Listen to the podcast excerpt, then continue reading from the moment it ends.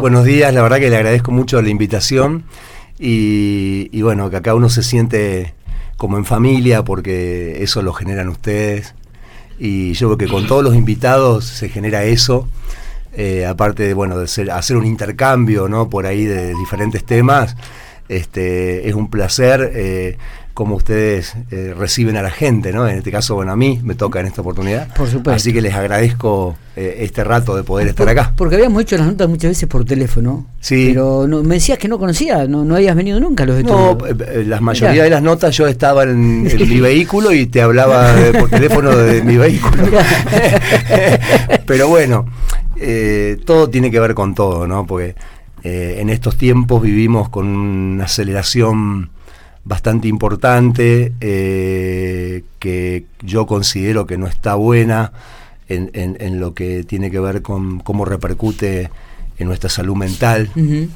Eh, vos me habías planteado, o sea, eh, ante la invitación, de hablar de eh, las cuestiones sociales, ¿no? Sí, me imagino que ante este, este tenor social altísimo que tenemos, de angustia, de, una situación económica que, pone de mal humor a todos, a todos, no, no a algunos, a todos prácticamente, eh, algunos hechos de violencia social, algunos hechos de irritabilidad. Yo al otro día estaba hablando con Matías, digo, viste que estamos irritables, viste, contestamos mal algunas veces, ¿sí? Vamos a hablar con esto, le digo yo, a ver qué... porque eh, me da la sensación de que por ahí hay más gente que acude al psicólogo, de, que bueno, que genera o comienza una terapia, como así, bueno, tengo que cambiar, porque algunos nos damos cuenta de que muchas veces estamos irritables y que tenemos que cambiar nuestra situación. Sí, sí, a ver, por ahí también hay que hacer una diferenciación. Eh, digamos, no es lo mismo un padecimiento que podemos tener eh, el común de la gente por, por cómo se está viviendo, y cómo repercute en cada uno a eh, ciertas eh, personalidades que ya vienen con alguna situación de base, que, vienen padeciendo ciertos trastornos, eh, digamos, por eso es que cada sujeto es muy particular, digamos, ¿por qué? Porque todos tenemos una historia de vida distinta y nos pasan cosas distintas en el recorrido de nuestra vida. Sí, sí. Eh, el tema es cómo, cómo, con qué recursos y cómo cada persona se las arregla con las cosas que nos van pasando y, sobre todo las que nos afectan y eh, nos van llevando, digamos, a, una sensación de inestabilidad, de angustia, un padecimiento, digamos, ¿no? Eh, por eso es que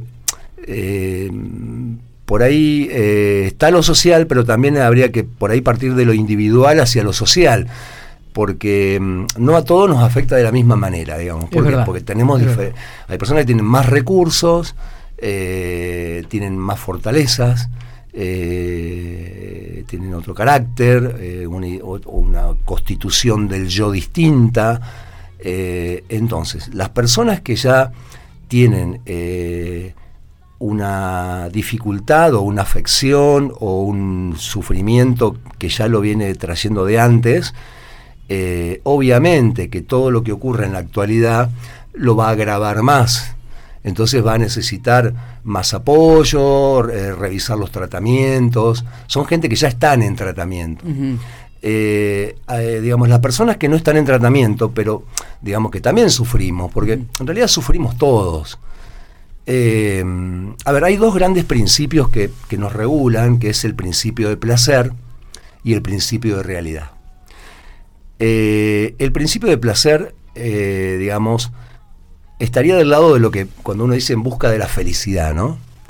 Eh, de los momentos de felicidad. Exactamente, Matías.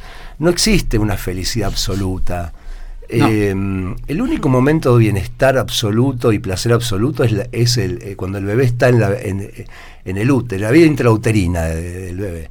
Cuando ya salimos de ahí, que nacemos, somos eh, atravesados por situaciones, vivencias, la palabra, eh, que nos van condicionando, nos van marcando.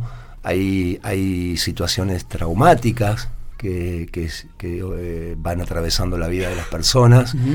Y todas esas marcas las vamos llevando con nosotros, ¿no? Este, entonces te diría que digamos, lo que hacemos, por lo general, es tratar de... Eh, son momentos de felicidad, como dice Matías, y la idea es aliviar el sufrimiento. O sea, en, e, eh, eh, eso estamos abocados, a aliviarlo para que nos permita poder tener una calidad de vida mejor y, poder disfrutar. O sea, cuando una persona no está mm, disfrutando de las cosas que comúnmente le agradan o le generan placer, es porque hay un indicador de que está sufriendo. ¿Sí? Em, yo te diría que eh, en la actualidad, a ver, ¿qué, es lo que yo noto? Bueno, por ejemplo, la incertidumbre genera inestabilidad. O sea, cuando no, no tenemos nada a largo plazo, cuando no hay un horizonte hacia dónde vamos, ya eso está generando un malestar. Eh, hay, hay un, sociólogo que habla de modernidad líquida. Es un concepto muy interesante porque significa que, a ver, si bien sabemos que todo está en constante movimiento, todo está en cambio, y, te diría que es un cambio muy rápido, con mucha velocidad, eh, a ver, el concepto de lo sano sería que nos pudiéramos ir adaptando a ese cambio a, eh, ir transformando la realidad, ¿no? Esa es una de las definiciones del concepto de estar sano en salud mental. Adaptarse y a, la realidad. Exactamente, tenemos los recursos para hacerlo, pero acá el problema, el factor fundamental son los tiempos. O sea, a ver, y la velocidad de los tiempos. Eh, lo que está generando, por ejemplo, el tema de la tecnología, es maravilloso desde el punto de vista que nos simplifica algunas cosas, nos permite resolver eh, con más rapidez este, algunas demandas, pero, pero, eh, no es gratis, digamos, también está generando un costo en la salud. Porque, ¿cuál es el umbral de tiempo en el cual una persona puede procesar esa gran demanda y no enfermarse? O sea, estamos todos corriendo, y, eh, incluso se habla que, por ejemplo, una, un, celu eh, con el tema de WhatsApp o, los mensajes, se está transformando como si fueran una prótesis del hombre. Y, eso no está bueno. Estamos, estamos pendientes. Eh, a la gente que por ahí comienza a escuchar, estamos hablando con, tenemos acá en los estudios de, de la radio a Néstor Benítez. Néstor es psicólogo, eh, nos, viene a atender, nos viene a atender absolutamente a todos. Y, le habíamos pedido que, viniera a compartir un poco alguna reflexión en cuanto a la realidad que uno vive en lo cotidiano, en la vida diaria, no en el trabajo, en, los lugares que uno se mueve, en el ámbito deportivo, en el ámbito de las amistades, eh, cuando uno va a jugar un partido de fútbol, cuando uno sale a un supermercado a hacer las compras, cuando uno va en el auto de repente, no que se cruzan, porque nosotros vivimos en transferencias permanentes, ¿no? De esto de, la convivencia con el otro. Eh, en la calle, en la despensa, en el kiosco, acá en el trabajo, en tu casa, eh, es con el vecino. En la escuela, los chicos. En la escuela. Eh, bueno, vos fijate la cantidad de chistes o mm, de gente que, que le pone una cuota de humor a situaciones reales y que tienen que ver con malestares, ¿no?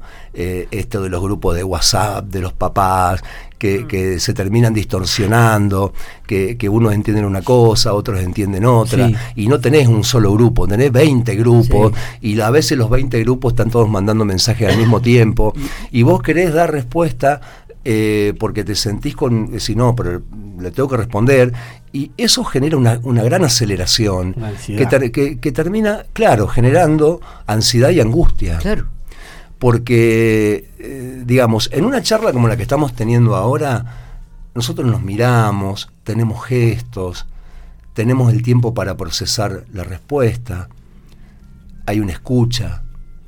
En cambio, en los grupos, vos fíjate que se escribe sin coma, sin puntos. O sea, lo, que quiere decir el emisor termina siendo muchas veces distorsionado. ¿Por qué? Porque también interpretamos de acuerdo a cómo estamos emocionalmente. Sí, sí, sí. Entonces muchas veces se generan y, se escribe también. ¿Cuánto de ese problema eh, no, nos trae el, no estar solo. Viste que el celular nos ha, nos ha hecho que no, no estemos solos, que no tengamos tiempo aburrido, que no tengamos...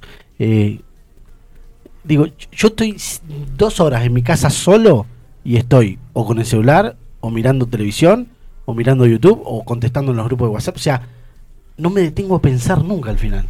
Claro, bueno, ahí está el tema. Ese no detenerte nos lleva a un ritmo demasiadamente, demasiado excesivo, em, que nos altera, nos altera, nos pone nerviosos, eh, nos pone ansiosos. Eh, digamos, y no es solamente eso, sino que eso asociado a otra serie de cosas, puede ser un malestar laboral, un malestar eh, con las tareas que realizamos cotidianamente, se van sumando cosas y terminan y, termina, digamos, o, en un trastorno de ansiedad, en un trastorno de angustia o en un cuadro de estrés. ¿Por qué? Porque nos vemos sobrepasados. o sea, nosotros como seres humanos necesitamos un orden. Y dentro de ese orden hay tiempos eh, eh, propios del procesar la información y dar respuesta. Cuando ese tiempo lógico se ve apurado, es donde terminamos que, nos sentimos desbordados y empieza a generar un malestar. Tenía un cura amigo que me decía, Miguelito, conserva el orden y el orden te conservará a ti. ¿no? Y, o sea, a ver, no puede ser, no puede ser que nos maneje el tiempo. Eh, o sea, el tiempo lo tenemos que manejar nosotros. ¿Y qué pasa? Todas estas cosas atentan todo el tiempo con ese control del tiempo. Eh, por eso es que está bueno tener un, ordenamiento del trabajo, un ordenamiento de la actividad recreativa, eh, el tema que hay que dedicarle a la familia, a los chicos. O sea, eh, Estamos, o sea, cuando vos estás en tu casa y seguís trabajando y el nene te dice vamos a jugar y vos decís no, esperame un ratito que un minuto O sea, estamos quitándole tiempo a otras partes que también son importantes para estar bien. Vos sabés que, y, en esto quiero quiero hacer hincapié bienvenido muchas a mi veces. ¿eh? No, bienvenido a mi vida, le no, porque relatando lo que me Una de las cosas que muchas veces hablamos con Matías, Matías tiene a Juancito, eh, cinco años, ¿no?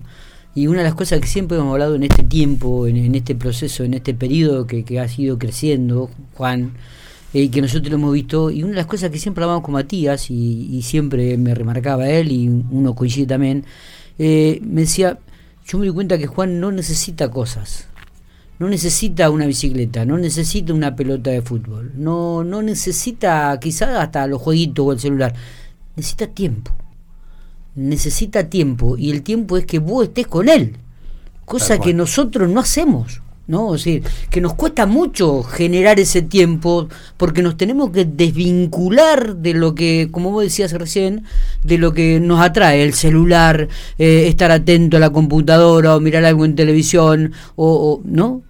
esa desvinculación, ¿cómo nos cuesta cuando tenemos que darle el tiempo a aquel que realmente lo quiere? Y yo creo que esto también nos pasa en los, en los adultos, ¿no? Sí. Como decís, che, mira, eh, vamos a pasar un buen momento, vamos a cenar.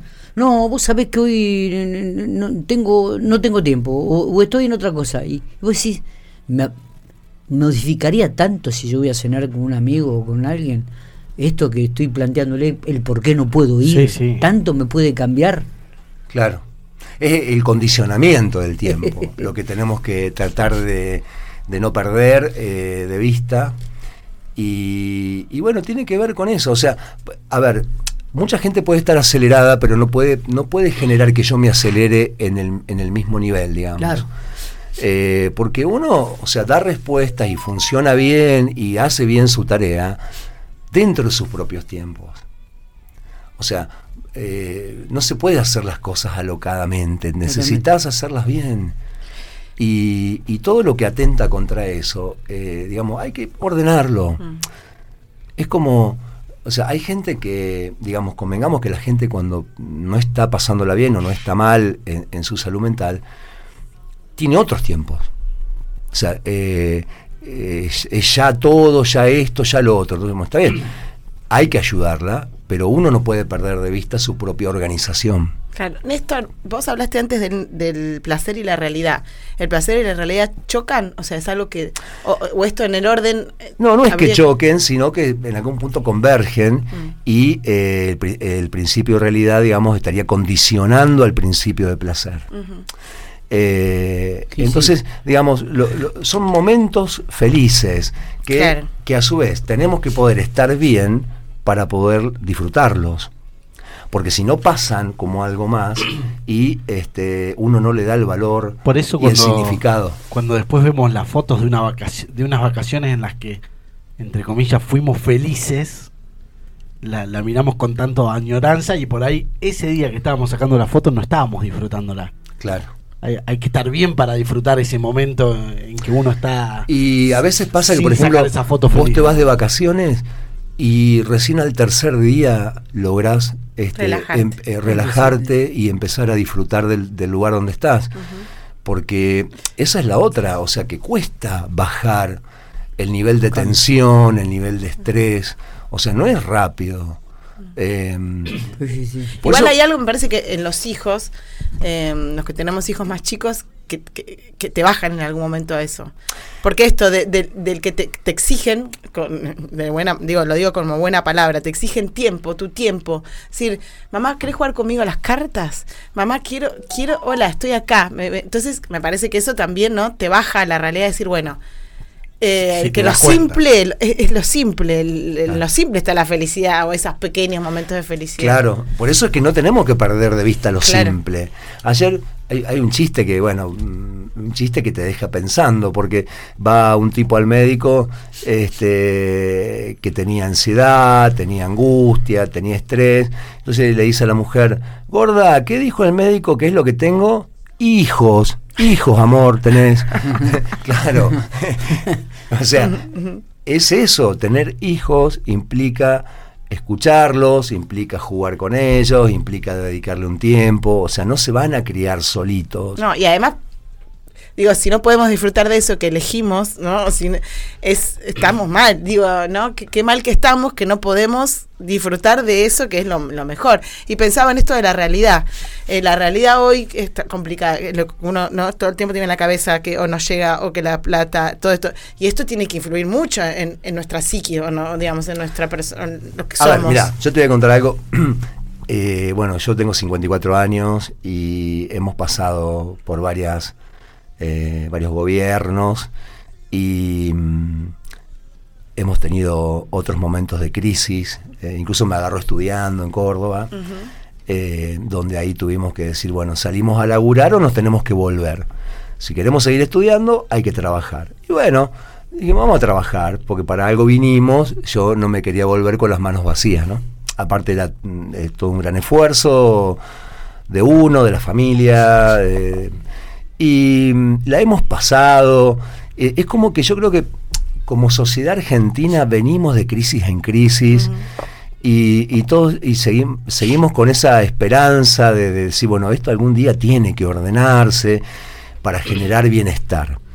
Eh, un bienestar, eh, digamos que podamos, por ejemplo, que, los chicos puedan estudiar, que podamos acompañarlos eh, en, ese crecimiento eh, hasta que se transformen en adultos. Pero más allá de las crisis económicas, existen, eh, digamos, estos cuadros de sufrimiento muchas veces no son todos dependientes de la crisis económica. Yo creo que eh, está en esto también de decir, bueno, a ver, eh, estas son mis condiciones, esto es lo que gano, vivo con esto y me toca adecuar a esto. Y yo de chico lo he pasado y sin embargo no nos hemos enfermado por eso. Sí, obviamente que uno anhela a poder estar mejor, no peor. O sea, no, o sea, no- ir para Sí, adelante, no para parte atrás. de la naturaleza de la. Pero la también he escuchado, uno, ¿no? por ejemplo, eh, economistas eh, en diferentes modelos de gobierno que dice tenemos que pasar el invierno. Y bueno, ¿cuál es el tema? Ya hemos pasado varios inviernos y ya estamos morados del frío y el discurso es el mismo. O cuando te dicen tenemos que hacer un esfuercito y lo venimos haciendo hace rato el esfuercito. Entonces como que yo creo que hay un hay una especie de cansancio eh, en que cada vez que se le ha pedido a la sociedad el esfuerzo, eh, la sociedad responde, pero a- esperando una respuesta favorable. Claro. Y, y ahí es donde hay como una decepción, como una este mm, una descreencia, te podría decir también, que, que, que no se termina de lograr nunca, ¿no? Este, que, que pasa por una cuestión de orden, porque, a ver, eh, yo no soy ni economista ni político, pero digo, eh, si hubiera un plan correcto, como la gente, aunque nos lleve 10 años, donde todos se aboquen a ese plan, en algún momento tenemos que salir de, la situación en la que estamos. El tema está que hay tantas cuestiones individuales y tantos intereses diferentes que no se logra nunca. está con la gente, ¿no? Y tiene que ver un poco con la vida cotidiana, la vida de él, las consultas que te llegan. Néstor, eh, eh, contanos un poco, desarrollemos este- esta temática. No, bueno, mm, las consultas son variadas, digamos, Miguel, este, diferentes edades, eh, diferentes profesiones, pero bueno, el, digamos, el padecimiento psíquico está y, ¿Cómo mm, por ejemplo, uno de los padecimientos, hablando con esto de responder a las demandas permanentes, buscando eh, conformar a los demás o brindarle cosas a los demás permanentemente, Sí. eh, puede llevar, como lo he visto en algunos casos, a, eh, a no incluirse eh, y dejar de ser la persona que tiene que ser. Eso es bastante grave, o sea, uno tiene que ser el que es y en esto de no tenerse en cuenta o de, o de- de no contemplarse, de no de, abandonarse. ¿qué pasa? Cuando se te corre algo, o por ejemplo, no sé, una separación, la persona se cuenta totalmente indefensa, eh, se siente abatido, no sabe para dónde agarrar, se olvidó de vivir para sí mismo, Miguel. Y eso, eso no puede pasar. O sea, eh, a pesar, digamos, de, de poder estar bien en, en un vínculo, en un vínculo afectivo, en un vínculo padre-hijo, no podemos descuidar nuestra individualidad. Mira vos. Tenemos que seguir alimentándonos eh, en cosas que nos gusta hacer, en nuestra actividad, pero, pero como todas las cosas, tenemos que poner un orden. Sí, sí, o sí. sea, está bueno trabajar, está bueno jugar al fútbol, está bueno juntarse con amigos, pero, pero todo eh, con un, eh, un orden, a ver, no hablemos de un orden estricto, sino un orden que, que nos permita eh, poder abocarnos a, a todas las áreas que son todas importantes. ¿Cómo, ¿Cómo nos damos cuenta de esto? ¿Cuál es el alerta, Néstor? De- de- Y bueno, por ejemplo, la, eh, el acelere, el querer hacer eh, más cosas de, la- de lo que uno puede, eh, la angustia, o muchas veces dice, me siento angustiado y no sé por qué. Y, y bueno, hay que empezar a analizar este, qué, qué- qué hace, cómo vive, cómo es un día de esa persona, eh, a qué exigencias eh, se debe enfrentar, cómo las maneja, cómo responde a, a esas exigencias. Eh, a ver, es como todos los extremos, ¿no? O sea, eh, una persona que no hace nada, que está todo el día quieta en su casa, no va a estar bien. Y una persona que quiere hacer demasiado o que no puede parar eh, Claro. porque lo llaman todo el tiempo a cualquier hora, fuera la actividad que sea, ¿no? Este, Tampoco está te lleva, te lleva a un desorden. claro. Y cuando estamos inmersos en un desorden, lo empezamos a padecer. y Entonces, eso sería el famoso estrés, digamos, digamos, cuando hablamos de estrés, tiene que ver con todo claro, esto que nos en, realidad diciendo. eh, el estrés no se manifiesta de un día para el otro, sino Claro. que viene de un tiempo atrás, con una serie de, una acumulación de situaciones de malestar. Y eh, te lleva, por ejemplo, a no poder dormir, comes mal, pensás eh, negativamente, Ujú. eh, sentís que no, no está funcionando como vos antes lo hacías, eh, no estás conforme con tu manera de dar respuestas, porque vos sabés que lo hacías de otra manera, lo, lo- lo podías hacer mejor, eh, querés abocarte, no sé, a, a un montón de cosas y no podés con ninguna. Entonces todo eso, a su vez, como te das cuenta, te, te pone peor todavía. Y bueno, hay que tratarlo. A ver, eh, esto se trata, hay que buscar ayuda, porque lo que pasa que no, a lo mejor empieza en un ámbito, por ejemplo en el laboral, y después se termina trasladando a todos los otros ámbitos. Claro. Lo claro. que es la familia, Sí, lo, que, el grupo de No, amigos. y que además porque- se convierte porque- en algo físico Claro. después también. Digo, porque uno, digo, lo digo por experiencia también, me han pasado cosas y, y me han pasado digo, ataques de pánico, de angustia, de hecho lo, ten- lo, estoy, lo trato, estoy, tratando eh, desde hace bastante tiempo. Y en realidad se- a mí, yo uno deja pasar, deja pasar, deja pasar, porque bueno, bueno, hasta que se convierte en algo físico, en un dolor, en algo, en algo. Y eso, ahí es cuando uno dice, bueno, Claro, es, eso sería como una somatización, es, o sea, poner en el cuerpo el, el- el sufrimiento psíquico. ¿sí? Que, bueno, vos fíjate el tema de empezás a, a- a tener eh, enrojecimiento, latidos rápidos del corazón, temblores, sí, sí. sudoración, malestar estomacal, dificultades para respirar, mareos, que, que todo eso son consecuencia, digamos, de, de- un cuadro de estrés o de un trastorno de ansiedad grave, ¿no? claro, Que, claro. que podríamos seguir charlando, Néstor, toda la mañana. Sí, es un tema, a ver, muy amplio y, y- y da para, para, para largas charlas, pero, Pero bueno. ¿por qué no volver a tenerte dentro de Mm. unos días? No digo ahora, pero en algún momento también. Y Siempre hay muchos seguir- temas para charlar de estos, ¿no? Para seguir charlando, ¿no?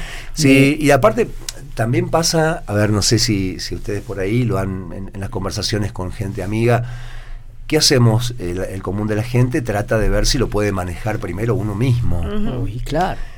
Eh, es muy difícil abrirse también ante este tipo de situaciones. Porque ¿no? me había pasado, Y- te llaman, ayuda, te llaman por ejemplo, para, para, un, para sacar un turno y después dicen, no, mira, no puedo ir. Después te llaman a los 20 días, eh, sí, no, soy yo de vuelta para un turno. Y después, ya al último, se da cuenta que realmente necesita un, un tipo de ayuda profesional y dice, sí, mira, soy yo que vengo intentando ir, pero bueno, ahora ya me decidí y necesito ir. Y está perfecto. Claro, Porque antes había muchos tabúes también. Creo que esos se fueron, nos fuimos deconstruyendo, digo, con los psicólogos, con los psiquiatras, con pedir ayuda por, por esto. No, no, pero no, si no tengo nada físico, no me pasa nada, listo, sigo, y, sigo, y- sigo. Y que no pasa por la edad tampoco, ¿no? No. Y, y- No, y- y que no. pasa por la edad, Néstor. No, Miguel, aparte... ni, ni la condición social, a eso es lo que voy a decir. Aparte es preferible eh, eh, tomar cartas en el asunto, eh, ir a una consulta eh, o iniciar un tratamiento y no esperar a que, a que sea más grave, que sea peor. Ujú. Eh, lo tenemos que tomar, a ver, así como está la salud, eh, la clínica médica, este, no sé, te duele una muela, vas al dentista, bueno, acá también hay que ocuparse de la salud mental Hay que ocuparse. porque mm, lamentablemente, o sea, a- comanda todo, o sea, Sí. vos podés estar bien físicamente, pero si no estás bien eh, anímicamente o Totalmente. emocionalmente, no, no lográs este, ningún estado de bienestar, digamos. Claro. Eh, querido amigo, gracias por venir. No, gracias a Podríamos seguir usted. charlando. Gracias Ahí a quedan usted. muchísimas cosas en el Sí. Yo sí. sé que te viniste muy preparado, pero bueno, también es cierto que va surgiendo preguntas y por ahí uno te, te también estamos ansiosos por preguntar otro tipo de cosas. Eh, un gustazo que estés con nosotros. ¿eh? No, gracias. No, no te olvides de nosotros. No, por favor, Miguel. Te voy, a volver gracias a, y, te, te voy a volver a llamar para que y seguir esta, esta conversación. vamos a estar en contacto y bueno, nos vamos a organizar para la próxima. Totalmente, totalmente. Eh, aparte, bueno, les que agradezco. yo me vengo la próxima, tengo muchas preguntitas. Sí, más ¿eh? vale. Eh, yo, yo agradecido de, de que ustedes me inviten y me tengan en cuenta. Y bueno, la idea es poder aportar dentro de lo que uno puede este, a la gente. Y, y bueno, que, que no se deje estar, que busquen ayuda, que, que se puede salir adelante, que ¿Dónde se te pueden... pueden eh, encontrar, Néstor? Si Eh, alguien quiere y surge a partir de esta charla, digo, alguien que quiera recibir alguna ayuda. Yo tengo, bueno, mi consultorio está en calle 24 al número 290 Bien, entre vamos a 7 y anotarlo. 5. Bien. Y mm, bueno, si querés te doy mi teléfono. Sí, sí, si vos lo querés, dar, no hay Eh, ningún problema. Nosotros sí, lo vamos a colocar no, en la nota. No sí. tengo problema. Mi teléfono, bueno, es 2302 45 67 17. Eh, en un caso, por ejemplo, que a veces tenga todos los, los espacios ocupados, eh, bueno, lo que hacemos también es poder eh, derivar o contactar con algún otro colega, porque también es cierto que hay mucha demanda, gracias a, a Dios estamos trabajando todos los psicólogos muy bien, eh, digamos, y, y bueno, a veces uno no puede abarcar todo, y bueno, yo también tuve que implementar esto de, de tener mi, mi horario, ¿no? De, Claro. de- de decir, bueno, trabajo de tal hora hasta tal hora, y cuando ya veo que no puedo más, eh, trato de poder derivar, o, eh, pero bueno, no, no dejarla a la persona este, sin nada, por lo menos que tenga eh, dónde poder contactarse o, o- o buscar, seguir buscando la ayuda que necesita, Está, ¿no? está, totalmente. Abrazo y gracias. Gracias. Bueno, gracias a ustedes. Gracias.